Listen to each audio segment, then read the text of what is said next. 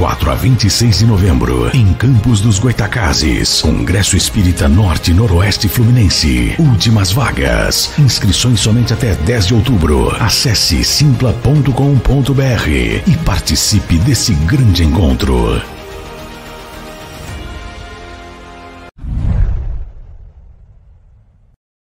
Olá, eu estou aqui para divulgar a agenda das palestras que a Luísio Silva vai fazer na Europa. Em Portugal, no dia 10 de outubro, às 20h30, ele estará na Associação Cultural Porto de Abrigo, em Ilhavo, com o tema Ansiedade na Visão Psicológica e Espírita. No dia 11, ele estará às 21 horas na Associação Espírita de Leiria. Na Suíça, ele estará no dia 12 de outubro, às 19h30, na Sociedade Espírita Maria de Magdala, em Zurique, com o tema Convivências. Na França, ele estará no dia 14, às 15 horas, na Associação Parisiense de Estudos Espíritas, com o tema Terapêutica do Perdão. No dia 15, de volta a Portugal, ele estará às 19h15 em Portela das Padeiras, em Santarém, com o tema Ansiedade na Visão Psicológica e Espírita. Dia 16, às 21 horas, ele estará na Associação Espírita Luz e Amor, em Setúbal, com o mesmo tema. No dia 17, às 14h30, ele estará em Barreiro, e às 20h30 ele estará na Associação Cultural Espírita Elil, em Faro, com o mesmo tema. No dia 18, às 21 horas, ele estará no GEAC, Grupo de Estudos Espíritas Allan Kardec, em Coimbra, também com o mesmo tema. As palestras todas serão transmitidas online, serão presenciais e online e estarão disponíveis em todos os canais do Café com o Evangelho Mundial. Então, livro Justiça Divina pelo Espírito Emmanuel, psicografado por Chico Xavier. Tarefas Reunião Pública de 1 de dezembro de 1961, primeira parte, capítulo 9, item 22. Os espíritos puros desempenham missões gloriosas. Contudo, embora as imperfeições que ainda nos assinalam, todos temos função pessoal e intransferível nas engrenagens do mundo. Não te afirmes à margem, nem te des por inútil não alegues impedimento nem desertes da atividade que a vida te reservou. Repara as lições que vertem, silenciosas, do livro da natureza. Se os vermes parassem de trabalhar, por se reconhecerem insignificantes, o solo ressecar-se-ia infecundo, incapaz de solucionar os problemas humanos. Se as sementes invejassem a posição das árvores maduras e generosas que lhes presidem a espécie, desistindo por isso do esforço obscuro na germinação e no crescimento, em pouco tempo a esterilidade anularia os recursos da terra.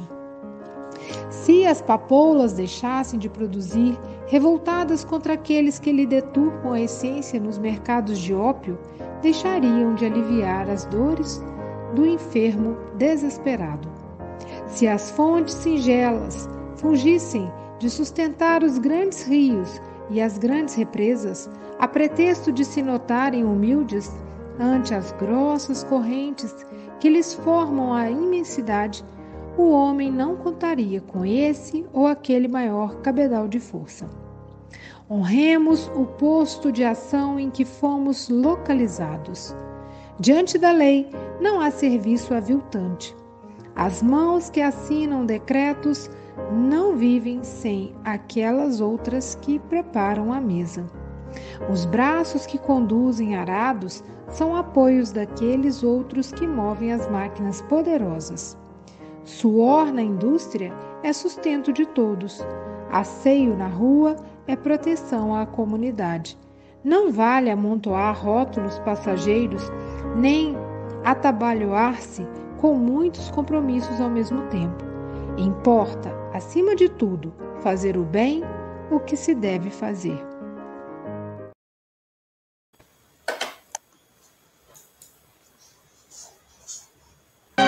Oração nossa.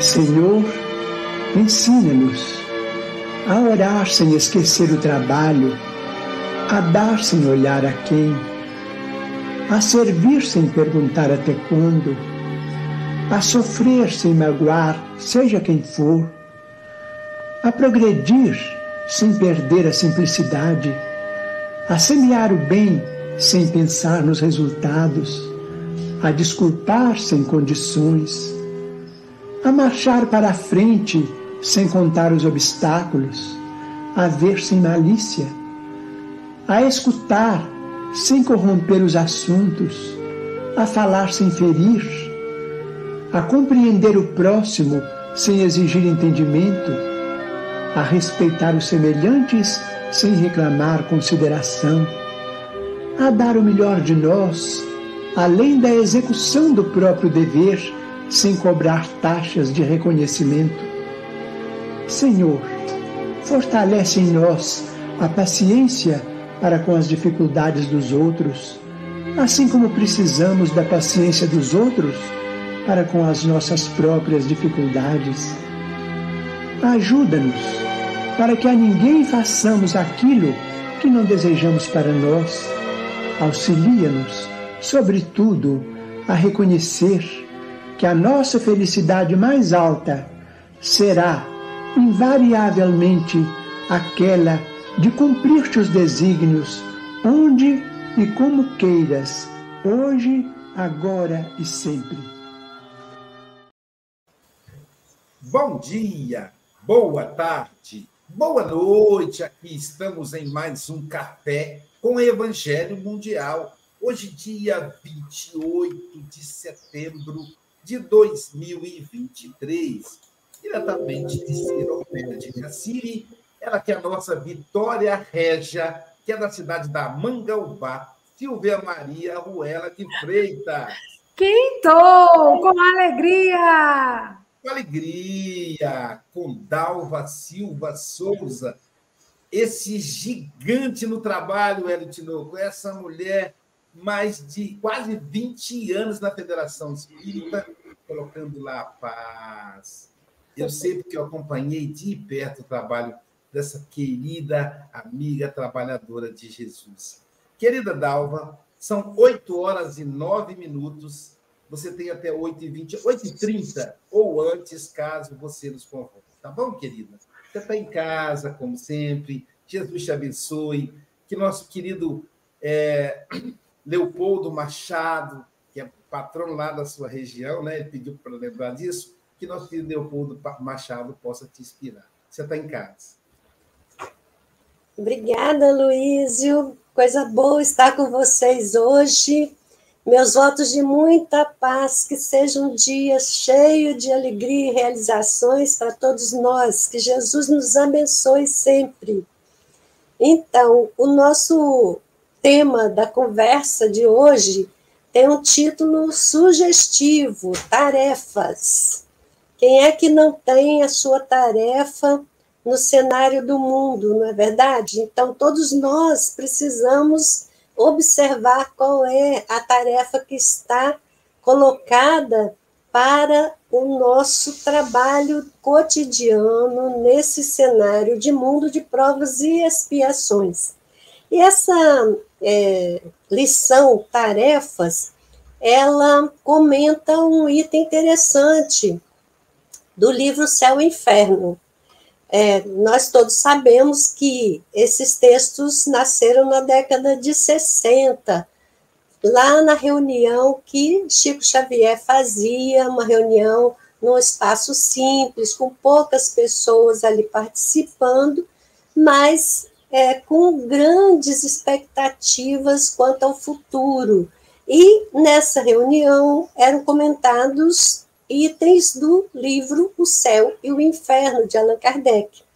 No caso dessa lição tarefas, o item é o 22 do livro Céu e Inferno, que está na primeira parte, no capítulo 9. E nesse item está assim informado para todos nós: chegados a certo grau de pureza, os espíritos têm missões adequadas ao seu progresso, preenchem assim todas as funções atribuídas aos anjos de diferentes categorias. Aí, quando chega nesse ponto das diferentes categorias, é interessante a gente lembrar que Allan Kardec viveu no século XIX e ele nasceu numa família católica. A visão teológica era do catolicismo. Então, quando ele fala de categorias de anjos, vamos lembrar que é, existia e existe ainda na teologia católica esta visão de que os anjos são seres privilegiados pela criação e tem três categorias diferentes. Existem aqueles que estão mais próximos de Deus, que são os serafins, os querubins, os tronos. Depois, numa camada intermediária, aqueles que governam entre o céu e a terra, que são dominações, virtudes e potestades. E, em terceiro plano, os mais próximos de nós, que são principados, arcanjos e anjos da guarda. Essas são as categorias no pensamento da teologia católica, e a gente fica aqui correlacionando isso com o que a doutrina espírita nos ensina, é de que é, esses diferentes seres com graus diferentes de aprimoramento espiritual e de funções são seres espirituais como nós mesmos, são inteligências criadas por Deus e que têm a tarefa quando encarnados e depois, quando desencarnados, seguem tendo tarefas. Toda vez que uma consciência se aprimora e atinge certo patamar de evolução, vai ter atribuições mais é, delicadas, mais complexas, nesse plano imenso do universo da criação. Essa visão que a doutrina espírita nos traz, ela é mais consentânea com a justiça de Deus. Por quê? Porque pensar que Deus tenha criado seres já privilegiados no processo evolutivo não nos dá uma noção da justiça divina na, pela, pelo pensamento da misericórdia e da justiça divina, todos os seres são iguais, todos são criados da mesma forma, mas são criados em tempos diferentes, por isso que tem gradações diferentes de aprimoramento.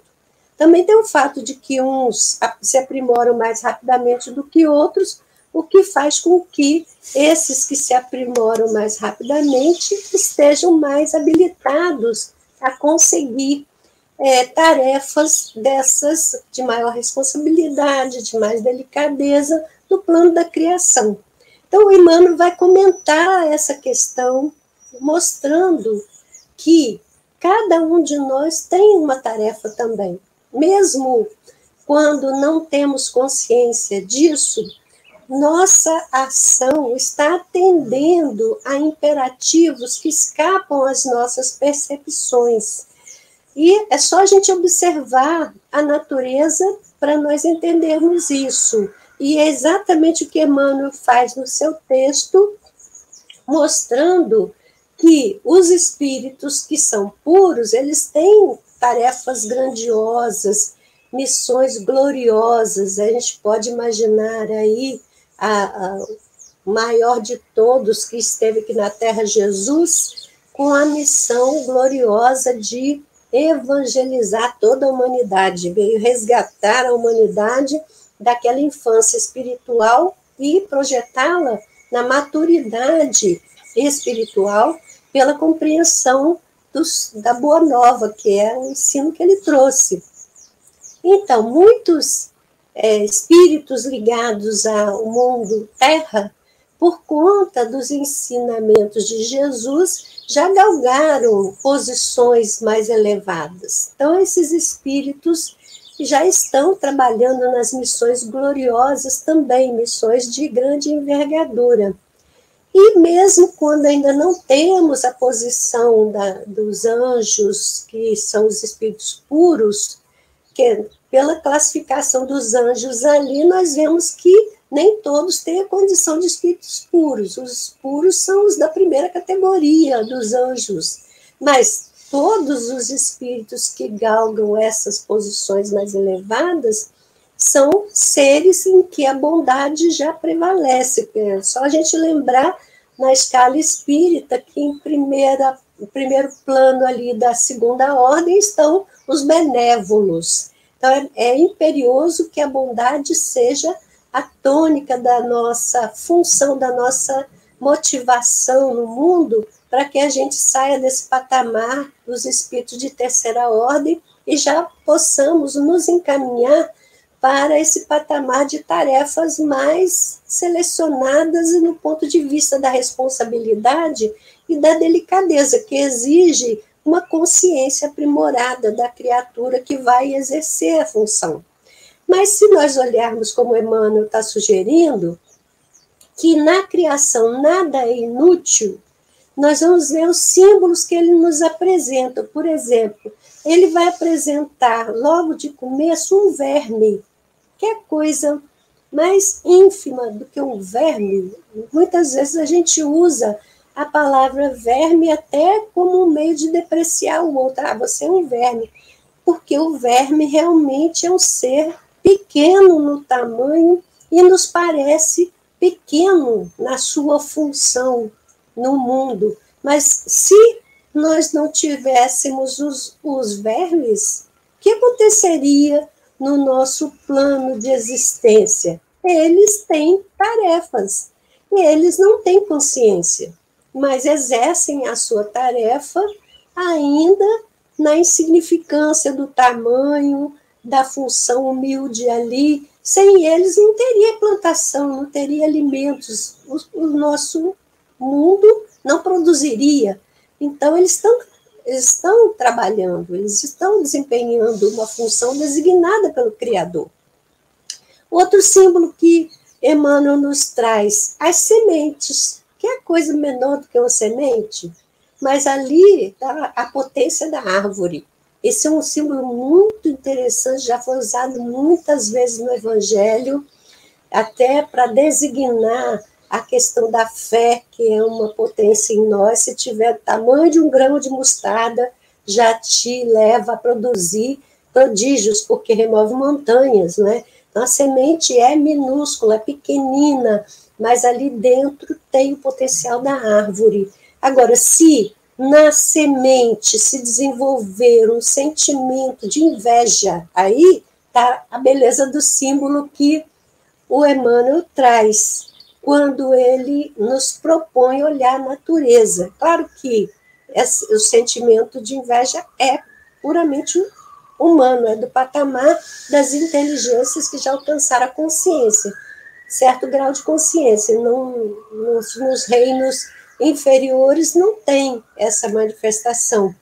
Mas ele está chamando atenção no nosso caso. Se nós considerarmos que somos pequenos, e aí nessa pequenez, longe de trabalharmos para o desenvolvimento da potência que já existe em nós, nós ficarmos olhando invejosamente quem já está numa situação de trabalho que é destacada, e aí nós não vamos cumprir a nossa parte. A inveja, ela vai impedir que a gente faça o trabalho nesse momento e nessa posição em que nós nos encontramos. Mesmo sem ter uma percepção grandiosa das coisas, nós temos a nossa pequenina missão que devemos desempenhar. Então, olha lá se o sentimento que está travando o nosso passo não é esse sentimento de inveja. Tem uma coisa interessante no mundo no mundo, as pessoas têm muita dificuldade de reconhecer em si mesmas a manifestação da inveja. Geralmente a pessoa percebe no outro, mas não percebe em si. Então vamos olhar aí para dentro de nós mesmos e ver se esse alerta de Emmanuel não está assim muito a propósito do nosso momento evolutivo. Então, a inveja vai impedir o nosso crescimento, porque, como ele fala, a semente, então, desistiria do esforço de varar toda aquela camada de solo para germinar, é, se ela estivesse tomada por esse sentimento. O que, que ele está dizendo? Nós somos seres que vivemos ainda num mundo em que há muitas sombras, é, mundo de provas e expiações. A psicosfera do mundo ainda é camada de camadas sombrias, como se fosse a gente internado num solo, igual a semente. Então, para varar essas camadas, para surgir lá na frente, lá em cima, para captar essa luz grandiosa do sol, que é a presença do Criador em toda parte, a gente tem que varar essas sombras. Nós precisamos fazer esse esforço de germinar. Não é? é uma imagem lindíssima essa que Emmanuel nos traz. Outra interessante, ele está chamando a atenção para cada símbolo que ele usa aqui. Quando ele fala das papoulas, as papoulas são a, as flores que produzem o ópio. E sabemos nós, neste mundo de provas e expiações, que há muitos irmãos nossos que usam essa substância para se entorpecerem, para entorpecerem a própria consciência, para se alienarem do mundo, para fugirem dos problemas, para criar uma condição de fruir um, um tipo de prazer que para eles é necessário. Então, são níveis de consciência que estão no mundo. Há pessoas que usam com esse propósito que não é construtivo. Mas essa substância que a papoula produz, ela é um analgésico potente e é ela que resolve o problema quando a pessoa está numa fase de doença muito grave e que tem muita dor. Então, é, é lógico que a gente sabe que a dor muito forte impede até o nosso pensamento. Então, se não tivesse essa substância, quanta gente ia ter um sofrimento superlativo por faltar um analgésico potente o suficiente para aplacar a dor. Então, vejam, se a papoula ficasse mirando só nos que usam mal o que ela faz, e parasse então de produzir, olha quantos iriam padecer enormemente. Então, esse é um símbolo interessante também. Às vezes a gente tem uma função simples na nossa casa espírita. E a gente fica pensando, ah, eu faço isso e as pessoas usam mal isso que eu estou fazendo, não entendem o meu propósito. Mas siga trabalhando, porque o bem é o nosso alvo. E a colheita disso que nós estamos semeando será nossa mesmo. As pessoas que utilizam mal aquilo que eu estou produzindo, elas vão fazer a colheita delas. E nós vamos colher o bem que estamos semeando. Então, não devemos desanimar por conta disso. Ele está criando situações que podem nos trazer desânimo na tarefa que a gente tem que executar. Então, esse é um símbolo interessante. Outro símbolo bonito, lindíssimo, poético é o das fontes. A fonte é uma, uma minazinha com pouca quantidade de água, mas são essas fontes que vão formar os grandes rios.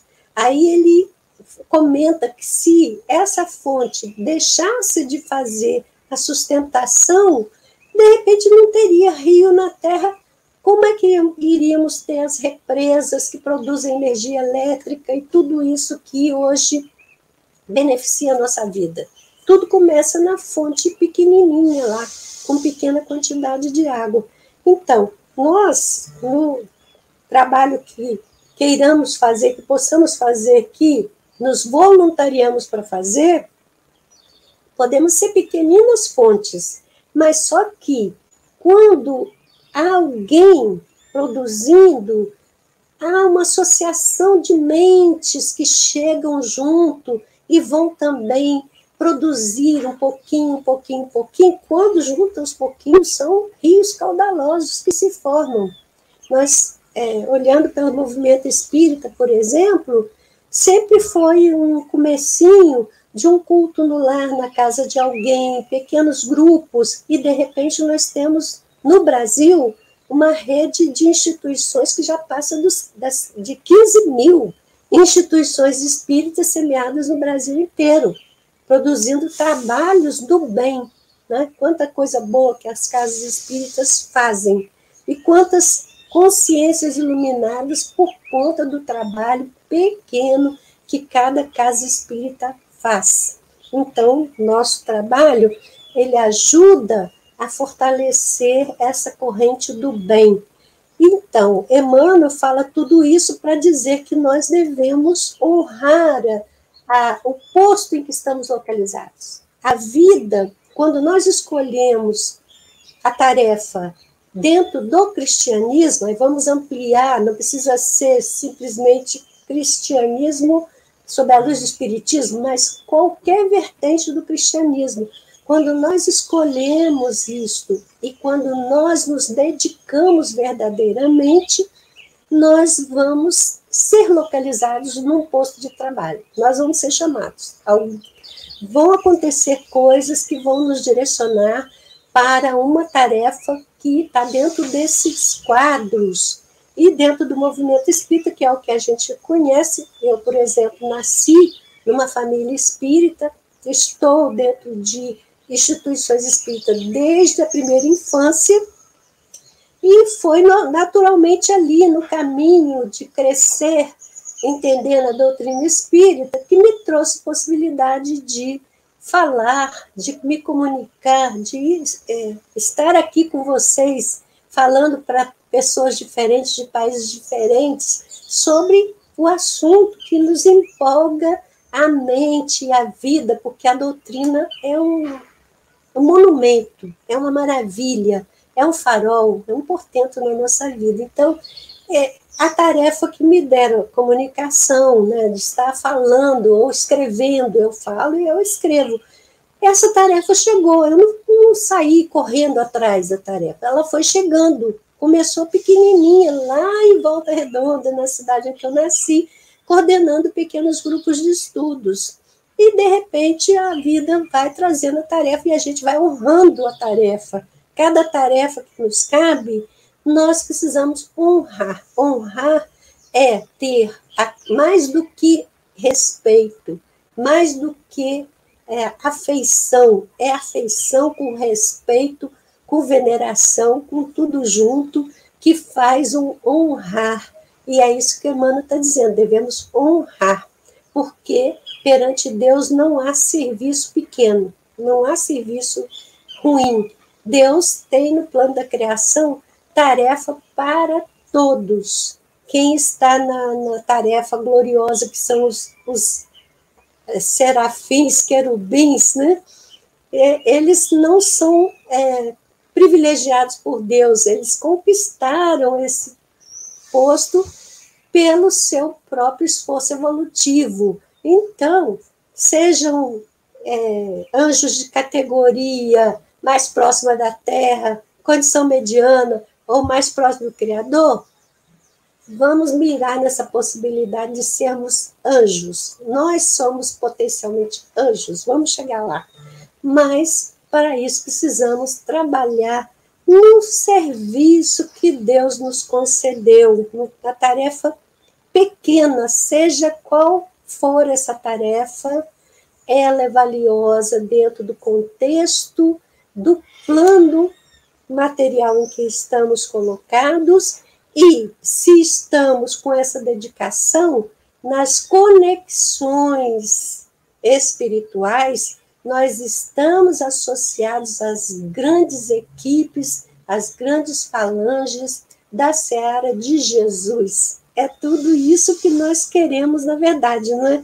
Todos nós queremos estar junto com Jesus e também com os seus é, prepostos, aqueles espíritos que estão nas diferentes categorias, trabalhando dentro dessa seara imensa de tornar este mundo um mundo de regeneração. Então, que possamos olhar de, de novo, né? Reler o texto Tarefas, que Emmanuel traz para nós, que é um texto importante nesse livro que foi psicografado por Chico Xavier, Justiça Divina. É um livro da década de 60. Olha quanto tempo que esse livro já está aqui disponível para todos nós. Que nós possamos ler de novo o texto foi lido aqui no início dessa live, que nós possamos ler meditando cada símbolo e observando cada apontamento que Emmanuel faz, que ele vai indicar alguma coisa que precisamos superar em nós para realizar os propósitos divinos na vida que está em curso, nessa experiência que está em curso, e que um dia vai chegar um termo e que nós possamos ter uma avaliação primorosa quando esse termo chegar. Que Jesus nos abençoe. Sempre bom falar com vocês.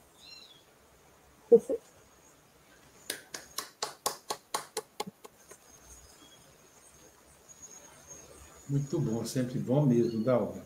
E aí, Silvia, em homenagem à fala da Dalva, tem até uma vinheta aqui. Um ó. dia todos nós seremos anjos, vamos trabalhar e acreditar que no futuro nós seremos anjos, num planeta onde o amor, unicamente o amor, há de reinar. Cada, cada um cumprindo sua tarefa. E hoje eu aprendi, né, que existe um monte de escala de anjo. Isso está parecendo mais a escala espírita, né, Dalva? Seria que os, os princípios, os deuses gregos também, a, a verdade, ela se dissemina por todo o planeta com palavras diferentes, né? Vamos ouvir agora o nosso querido Chico. Amigo, agora que eu te conheci, vou certamente ser mais feliz. Chico Bogas, diretamente de Santarém, Portugal. É o nosso Bom. Café com o Evangelho na Europa. Suas considerações? Bom dia, boa tarde, boa noite, caros irmãos e irmãs. O Luís pega-me sempre uma partida, eu estava a preparar a quadrazinha para ele ah, e parece que é de propósito, ele não deve querer. Ah, e eu, eu estava, eu estava a ouvir a Dalva e estava também a prestar atenção àquilo que ela dizia, muito instrutivo, ah, de alguém que está na doutrina. Ah, eu começo a pensar assim: eu ainda estou na fase do bebê, ainda estou a gatinhar na doutrina, não é? Eu estou na doutrina há 12 anos uh, e eu, eu olho para uma diva da doutrina impressionante que me deu aqui algumas dicas extraordinárias e uns ensinamentos. Mas não, não só isso, Dalva, eu vou aqui confessar uma coisa. Uh, como eu tenho acesso aqui ao StreamYard, eu consigo ver a expressão de todos aqueles que não estão na tela e a expressão é uma expressão de alegria, uma expressão de quem está a beber tudo aquilo que a Dalva estava a dizer. E isso me distraía porque eu estou a fazer aqui umas quadrinhas eh, e, e estava com alguma dificuldade, porque estava também a ter o prazer em, em ouvir eh, a explanação e os ensinamentos que, que nos traz, que realmente é uma- eh, nós temos realmente tarefas, e eu na- nas quadras digo isso, não é? Tarefa no bem é, sempre, é sempre algo edificante para nós, nós próprios, nós espíritos imortais, qualquer tarefa no bem. E quem vê, e quem vê, por exemplo, o nosso lar, o filme O Nosso Lar, eh, quando André Luiz, eh, pensando ele que como médico na Terra teria uma função, eh, uma função ao nível da medicina, não é? A um nível superior, não é? Eh, e quando ele percebe que eh, a tarefa de limpar o chão era uma tarefa no bem, é uma tarefa importantíssima. eh, Quando ele consegue realmente tomar essa consciência, eh, ele tenta fazer o melhor que podia, não é? E é isso. Eh, Por mais humilde, entre aspas, que não existe humildade na tarefa, é porque a tarefa é, toda ela é importante, e o Covid veio relembrar isso, não é? O Covid veio relembrar o quanto é importante o homem que faz a recolha do lixo, a, pessoa que está na, na, na caixa, na, na caixa de um supermercado, eh, tudo isso, tudo isso, o, o homem que transporta eh, os alimentos, o camionista, enfim, todas essas tarefas são tarefas no bem e são muito importantes, tão importantes como a função de um verme, de um simples verme eh, que acaba por mexer a terra e acaba por preparar a terra para outras coisas bem, bem mais eh, importantes, bem mais importantes não, eh, bem mais úteis, não importantes, porque eh, a importância ela eh, será sempre a mesma, eh, que é, tem realmente grande importância. E para terminar, vamos aqui às duas quadras que foram feitas. Nesta existência temos tarefas a cumprir. Diante da lei divina não há trabalho aviltante.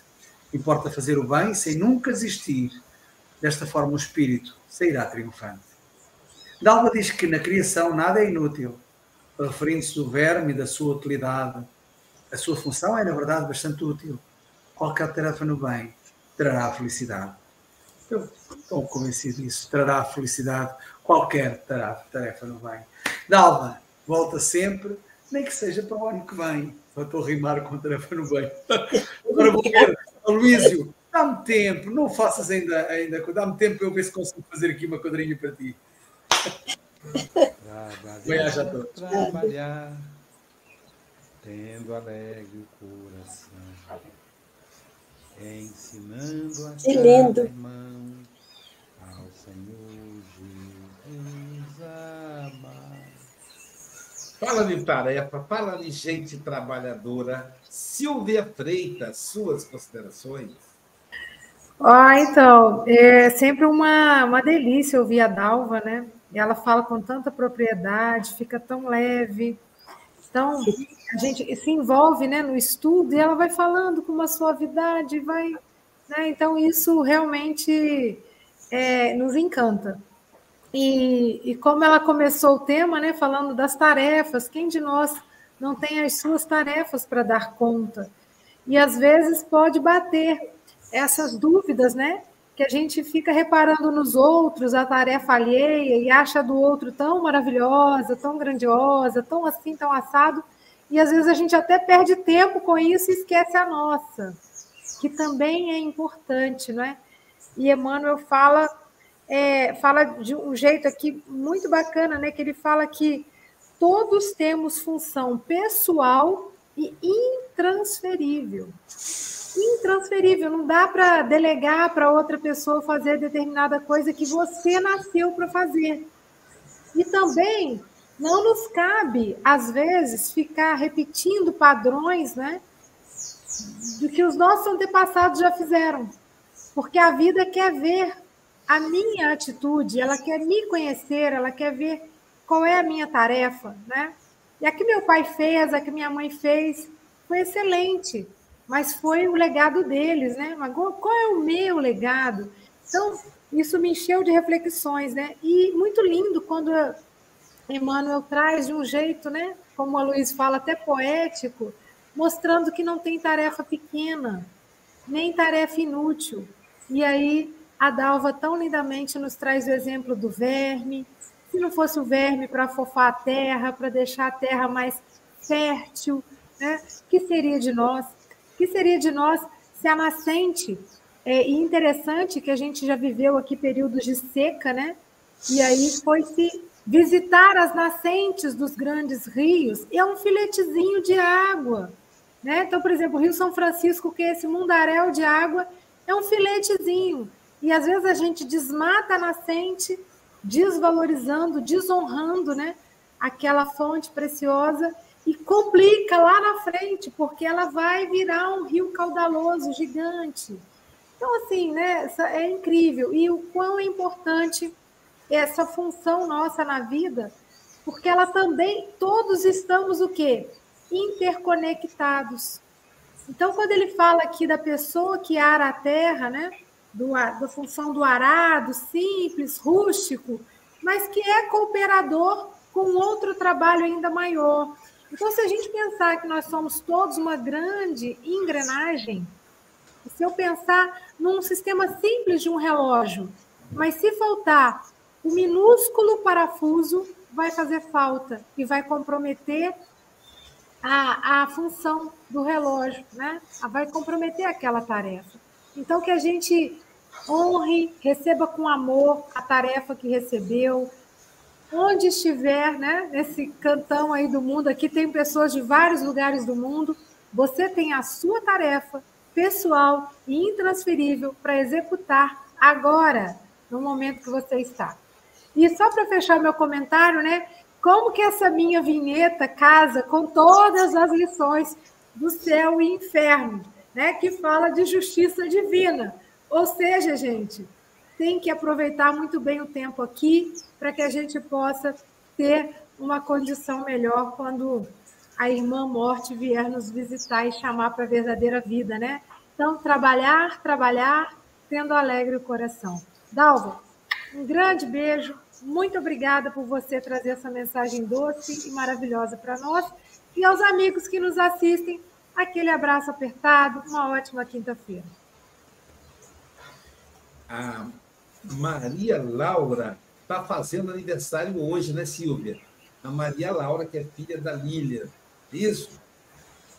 Maria Laura, queridinha, uma dupla, né? É a Maria Laura e tem um fã da, da Agatha, Agatha é Augusto, como é que é Augusto, não é o, o irmão dela?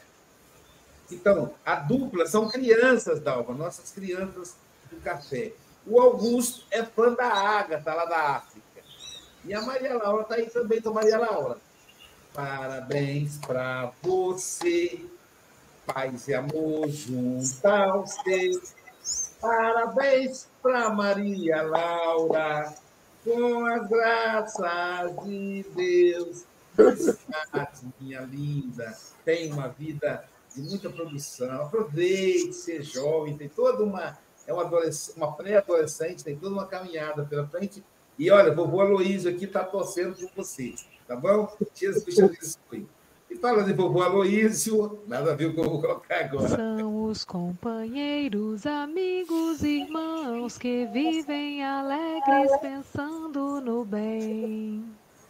Hélio Tinoco é o homem, do, o homem da Canela Verde, sim, ele é da cidade de Canela Verde, Vila Velha, a primeira capital do Espírito Santo. Suas considerações? Então, bom dia, boa tarde, boa noite aos internautas que acompanham o Café com o Evangelho Mundial. Boa noite, bom dia, boa tarde aos companheiros que estão conosco na tela. E agradecer a Dalva aí as considerações, colocações que ela nos trouxe. E é muito bom ouvir a visão de Emmanuel apresentada por Dalva. Dalva sempre tem essa característica, né? ela é muito clara, ela é muito incisiva, ela tem um tom de voz, ela envolve, mas a Dalva dispensa comentários, né? É, literalmente, Dalva dispensa comentários, né? Deus abençoe seu trabalho, minha irmã. Mas eu queria fazer um comentário com relação à lição, essa lição tarefas.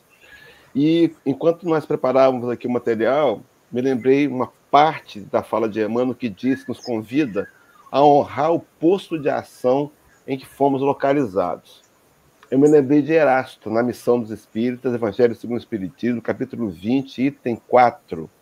De Erasto vai dizer assim: Ide, agradecei a Deus a gloriosa tarefa que ele vos confiou. Meus irmãos, eu fico imaginando que qualquer tipo de tarefa pode ser entendida como gloriosa. Qualquer tarefa. A Dalva fez esse caminho. É, é, a Dalva relembrou o caminho que Emmanuel fez. Qualquer tarefa é fundamental se não fosse as pequenas peças de um carro, ele não andaria. Não há peça mais importante nem menos importante. Nós somos uma equipe. E nós, espíritas, deveríamos pensar assim e nos unir cada vez mais. Dalva colocou a ideia de que nós deveríamos olhar para o nosso ponto principal de ação e trabalhar melhor nesse ponto. Algumas vezes nós cometemos o equívoco, e é natural que seja assim. Somos seres imperfeitos, trouxemos a metodologia do passado, a gente compara a gente comete o erro da comparação, né? Puxa, Divaldo fala tão bem, então eu não posso falar como Divaldo, eu vou desistir, não é verdade? Então a gente compara. E a grande comparação verdadeira, aquela que é produtiva, é quando eu me comparo comigo mesmo, a tentativa de me tornar melhor. No final da lição, Emmanuel vai dizer que importa, acima de tudo, fazer bem o que deve se fazer eu me lembrei de Salomão escrevendo no Eclesiastes, capítulo 9, versículo 10. Tudo quanto tiver a mão para fazer, faze-o conforme as tuas forças. Meus irmãos, não importa o que fazemos. Na verdade, o que importa, o que vai pesar na balança, é como fazemos, é o porquê fazemos. Então, às vezes, as, as tarefas parecem menores ou maiores, porque algumas delas têm destaque e outras não. Mas imagina que se a pessoa que, que chegou mais cedo, limpou o centro espírita, organizou as cadeiras, não foi visto, ele é um anônimo anônimo. Esse companheiro, talvez ele tenha mais valor se ele faz aquilo com amor do que aquele que chega para talvez se sentir vangloriado, querer ser aplaudido. Na verdade, a função, o êxito da função está em ter sido feita com bastante amor. E nesse contexto de Emmanuel, lá logo no começo da lição, ele vai falar para não alegarmos impedimento. A gente vem de uma cultura, meus irmãos, conversávamos isso ontem, fiz palestra no, no Irmã Clotilde, na parte da tarde, ontem, lá no Centro Vitória, e a gente tem visto que os trabalhadores são envolvidos em tramas que, que parecem serem algo positivo. Deixa eu dar um exemplo. Recentemente eu vi um companheiro que diminuiu as suas tarefas espíritas porque precisava melhorar o inglês. Eu acho que melhorar o inglês é importante, sim, mas não em detrimento de diminuir a carga de trabalho na doutrina espírita. Mas, enfim, são enredos que nós temos que estar atentos, porque podem ser insinuações que geram impedimentos. Então, o irmão está dizendo para não alegar impedimento. Deus nos deu funções, e funções essas de acordo com o nosso grau de capacidade. Santo Agostinho, quando ele fala no capítulo 14 e 9 do Evangelho, ele tem uma frase que eu considero para mim a mais consoladora de todo o material literário da doutrina espírita. E diz assim: Deus não dá prova superior às forças daquele que a pede, só dá as que podem ser cumpridas. Meus irmãos, nós temos uma tarefa que nos foi dada, na verdade, por misericórdia de Deus. Nos oportunizou o um momento onde cada um de nós tem o seu talento, portas são abertas para usarmos o talento em benefício do todo que reflete na gente mesmo. Será que eu tenho trazido desculpas convincentes para não executar a tarefa? E nesse mesmo texto, Emmanuel nos alerta com a questão de desafiar. Quantas vezes, meus irmãos, quantas vezes, no melindre, uma bobagem qualquer, a gente abandona a tarefa. Muitas vezes por uma questão puramente pessoal que poderia ser resolvida se eu aplacasse a minha vaidade, meu orgulho, meu egoísmo. Eu abro mão, eu começo a fazer mal à tarefa, sem aquele cuidado, sem muito interesse. Meus irmãos, o cuidado para a gente olhar a tarefa que nos foi oferecida, qualquer que seja ela, para utilizarmos em função do bem de todos e o nosso progresso pessoal. Terminar meus comentários rapidamente, quando Emmanuel cita a questão dos verbos, né? Eu me lembrei da questão 540, que os espíritos da codificação vão além de Emmanuel aqui. Emmanuel sinta a função dos vermes de fazer a terra fértil, para que nós pudéssemos nos alimentar. Se você buscar na questão 540, os espíritos responderam a Kardec que esses seres ínfimos, eles constroem continentes. Então veja a ação bilenar de vermes construindo um continente, para que ele, né, nele houvesse uma cidade, para que a gente encarnasse, para seguindo o exemplo dos vermes, não cessarmos o trabalho em benefício do coletivo. Então, que a gente saia daqui, meus irmãos, refletindo: qual é a tarefa que eu deveria atuar? Paulo sugere, eu acho que é aos Coríntios, diz assim: buscai com zelo os melhores dons, e eu vos mostrarei algo ainda mais sublime. Busque o seu dom, não importa qual ele seja, e faça-o, exercite-o, e se disponha. Pode ser na casa espírita, entre nós espíritas, pode ser no trabalho voluntário, mas faça, se proponha a fazê-lo. Porque, na verdade, eu acho que nós seremos cobrados não é por não termos feito o trabalho, pela qualidade do trabalho em si. Nós seremos cobrados por termos preterido. Podíamos ter feito e não fizemos, a exemplo da parábola dos talentos.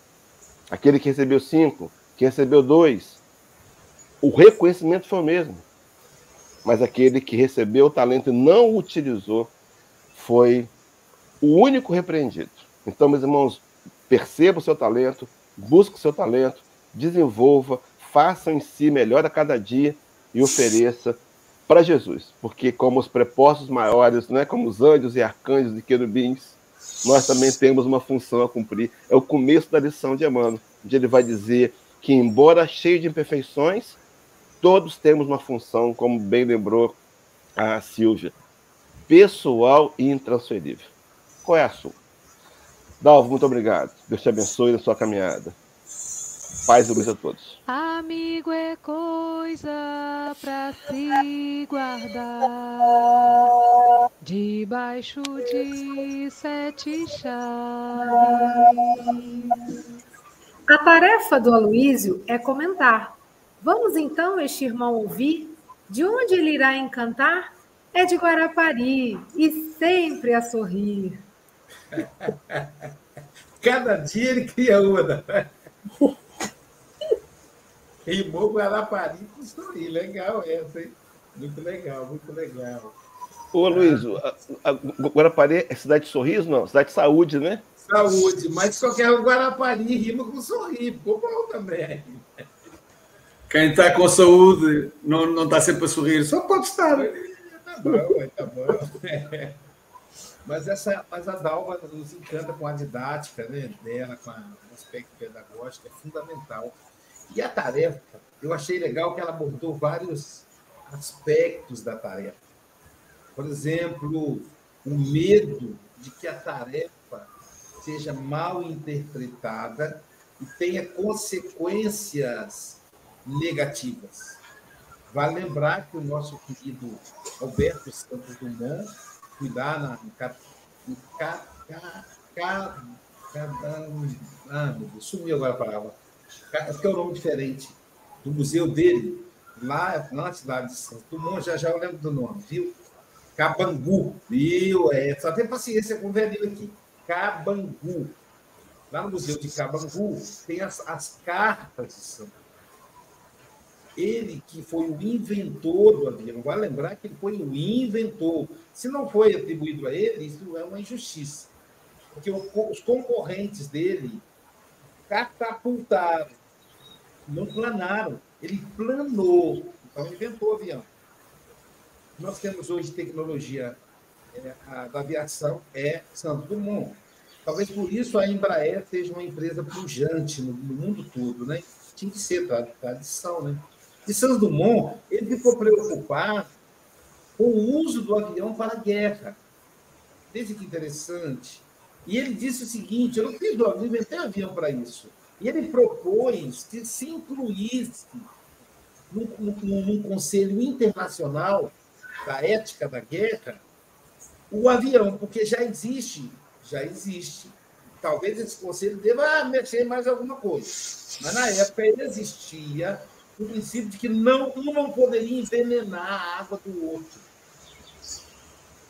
Talvez pudéssemos colocar agora que um país não deveria atacar hospitais, asilos, escolas, porque à época não existiam ainda os mísseis. Era, era, era na, na, na trincheira, nos canhões. Talvez agora acrescentar isso. Mas, enfim, Santos Dumont queria acrescentar que não usasse o avião para isso. E usaram. E isso levou ao suicídio de Santos Dumont, que depois retorna para resgatar o tempo que lhe faltava, que me parece foi 20 anos, alguma coisa assim. É, tempo de um livro espírita, um romance que gerou o processo da família contra o autor, enfim. Mas é só para a gente pensar que ele, ele se arrependeu. Está passando, não sei se está no cinema ainda, que eu assisti, o filme Horkheimer, que fala da questão da bomba atômica. É outro também que se arrependeu. Ele não queria que fosse usada como aconteceu em Hiroshima e Nagasaki. Ele não tinha dimensão do campo de destruição de uma bomba atômica. Então, mas eles fizeram a tarefa deles. E a bomba atômica, inclusive, eram tarefas separadas. Cada um fazia uma parte. E Horkheimer deveria juntar as partes para formar a bomba. Então, toda tarefa é importante. O Hélio falou da questão da- dos talentos. Veja, o que deu cinco, deu três. O problema foi o de um, que enterrou, não trabalhou. Mas os outros tiveram o mesmo valor. Então, talento, tarefa de acordo com a nossa vocação. Né? O ombro da viúva, viúva só colocou a moedinha, mas tem o mesmo valor de um milhão, ou mais caro que um milhão do outro, que é mais rico. E aí, para encerrar, eu lembrei de um, de um, de um caso clínico, de um- há uns 10 anos atrás, de um casal que estava em crise. Primeiro eu estava analisando o filho adolescente, depois o pai veio me procurar. O pai estava muito bravo, porque a esposa, pedagoga e guardava, é, se envolveu numa escola, funcionária de uma escola multinacional. Então, a escola ela se tornou executiva e então ele falava, Luiz, ela não me dá mais atenção, ela chega das viagens debochando de mim, falando das viagens. E aí eu disse a ele, ela não está debochando de você. Ela quer dividir com você as alegrias dela. Não é deboche. Você está sentindo inveja. Não, não, não. Eu não sinto inveja. Eu sou espírita, eu sei que é inveja. Eu digo que você sente inveja. Isso tem nada a ver com Isso tem a ver com a sua infância. Você tem irmão mais velho, não tem? Você viu seu irmão desenvolver e você queria ser como ele. Na verdade, era uma irmã. Você está deslocando o afeto da inveja pela irmã para sua esposa. Aí ele ficou assim, nossa, eu não tinha pensado nisso. E aí? Eu falei, quando ela chegar contando as histórias, viaja na história dela. Ela quer dividir com você a alegria que ela tem. Você a ama e ela te ama também. E aí, o casamento, e aí daqui um tempo, a esposa se aposentou e ele ele estava desempregado no período, misturou desemprego com o progresso da esposa. Posteriormente, ele conseguiu se reempregar e aí a empresa o promoveu. E ele começou a viajar. Eu falei, ó, oh, a esposa estava em casa, porque estava aposentada, e ele estava viajando. Então, eu achei muito legal a, a Dalva abordar aí também a questão da inveja, que é muito presente entre amigos, no casamento, que tem a ver com tarefas, porque tem tarefas diferentes, geralmente. Né? Tem como ter a mesma tarefa, cada um tem a sua tarefa. Salva, querida amiga, suas considerações finais.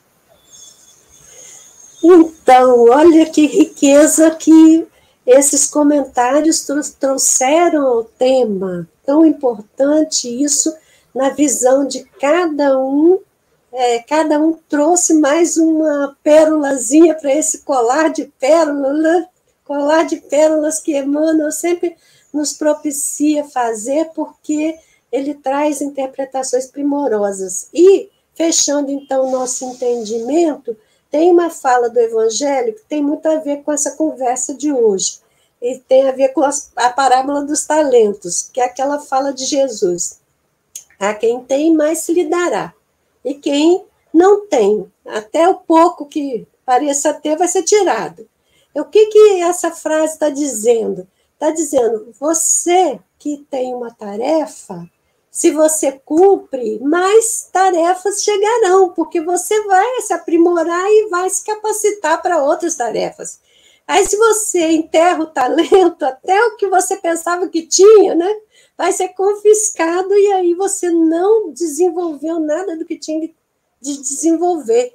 Então, isso aí é o estímulo para que a gente arregasse as mangas mesmo. Estamos no olho do furacão da transição.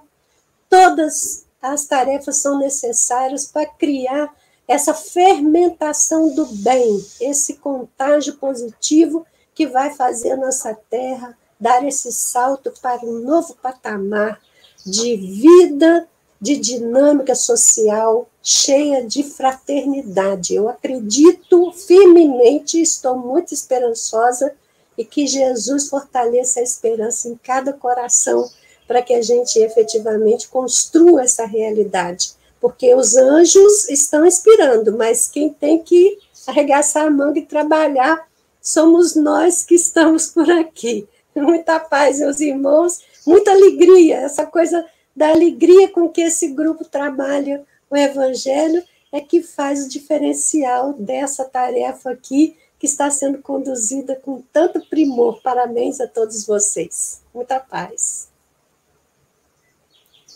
Obrigado, Dalva. Pessoal, agora teremos o passe online às 9 horas. Hoje será com a Angélica Tiengo, Lembrando que o Passe Online você vai entrar no YouTube, no canal Café com o Evangelho Mundial, ou no canal Passe Online. E no Facebook, no canal Espiritismo. E às 18 horas teremos o nosso curso gratuito de espanhol, sim, sim, com a nossa maestra Rosemary Pérez Cavalheiro. Então, é só você, se você quiser fazer parte do curso, é de graça. A matrícula é pelo WhatsApp 21 8471 7133 que é o do, do café. Você fazendo com o espanhol, aí você vai ter a facilidade de entender o estudo do livro Evangelho segundo o Espiritismo, que acontece na sexta-feira, em viernes, às 21 horas. Então, hoje o curso, amanhã, o estudo do Evangelho em espanhol. E falando em amanhã, teremos como palestrante do Café com o Evangelho o nosso querido Luiz Humberto Dutra. Ele é de Vila Velha, também da terra do Hélio, ele vai falar para a gente sobre compaixão e justiça.